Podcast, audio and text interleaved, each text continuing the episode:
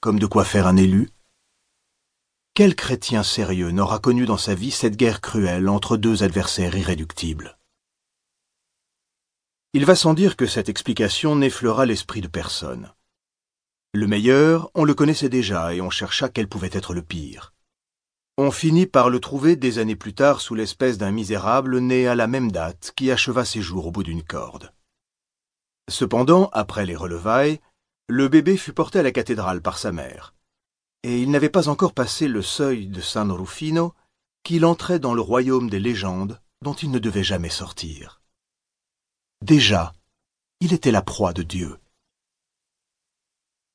Sur Dame Pica, nous ne savons pas grand-chose, sinon qu'elle était fort pieuse. Ce ne fut pas par hasard qu'elle choisit le nom de son enfant, ce nom que le baptême rend ineffaçable et qui influe sur la vie entière.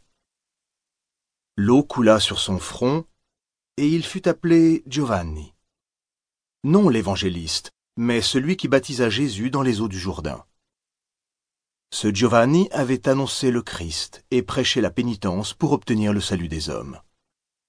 De plus, Jésus avait dit de lui qu'il était de tous les hommes le plus grand. À cause de cela, Pica se sentait sûr de l'avenir de son fils mis sous la protection du saint le plus honoré.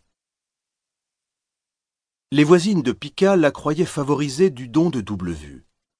Elle prophétisait volontiers, c'était dans les habitudes du temps. Vous verrez que ses mérites feront de lui un fils de Dieu, dira-t-elle plus tard. Le petit Giovanni fut donc rapporté à la maison dans les bras de sa mère, qu'il aimait déjà autant qu'elle en était fière. Il était gentil à voir avec son minuscule visage un peu blanc où brillaient de beaux yeux rieurs, mais il semblait chétif, et pendant toute son enfance devait être entouré de soins. Du temps passa, le père revint. Aussitôt commencèrent les difficultés, elles ne devaient jamais prendre fin. Pietro di Bernardone regarda son fils. Quand il apprit qu'en son absence on l'avait baptisé sous le nom de Giovanni, il entra dans une colère violente. Drapier de son état, il revenait de Champagne où il avait acheté des étoffes d'une qualité plus fine que les italiennes. Et comme il s'était entiché de la France et de tout ce qui était français, l'idée lui était venue d'appeler son fils Francesco, c'est-à-dire français, ou selon l'orthographe du temps, François, qu'on prononça jusqu'au XVIIIe siècle, François. Sans être aussi mauvais homme qu'on l'a dit parfois, il n'en était pas moins impérieux comme le sont souvent les parvenus, et ce qu'il avait décidé faisait loi dans sa maison. Ainsi, le petit nouveau venu s'appellerait François. On ne pouvait pourtant pas recommencer le baptême. Cette objection fut écartée, et Pica n'eut qu'à baisser la tête et dire Amen. François, donc. Nom insolite, un peu bizarre, et qui ressemblait à un surnom.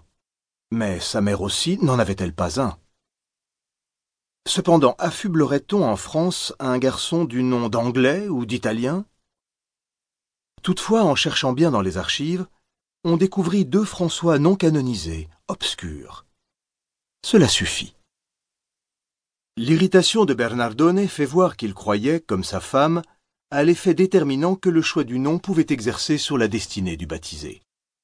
Cette notion, qui tend à s'effacer de la conscience moderne, a de lointains antécédents dans l'écriture, où le nom faisait partie de l'être et de l'identité. Il est curieux de penser que notre banale carte d'identité a des rapports avec le schème hébraïque, mais nous venons de plus loin que nous ne le soupçonnons. Il n'empêche qu'il y aura dans la vocation de François comme un écho de la vocation de Saint Jean-Baptiste. C'était précisément ce que Bernardone ne voulait pas. Si le drapier avait pu avoir des visions comme Pica, elles eussent été bien différentes. Déjà, il apercevait son garçon derrière le comptoir de sa boutique, vendant ses beaux tissus à une clientèle de choix et grossissant le tas d'or familial. Car Bernardone était d'une rapacité connue, et tout chrétien qu'il se croyait, servait Mammon avec zèle. La maison qu'on lui donne aujourd'hui aurait pu passer pour celle d'un membre de l'aristocratie, outre les nombreux terrains qu'il possédait dans les environs. Mais Bernardone n'avait rien d'un seigneur. Il appartenait, par sa très grande richesse, à la classe du reste fort importante des gros bourgeois.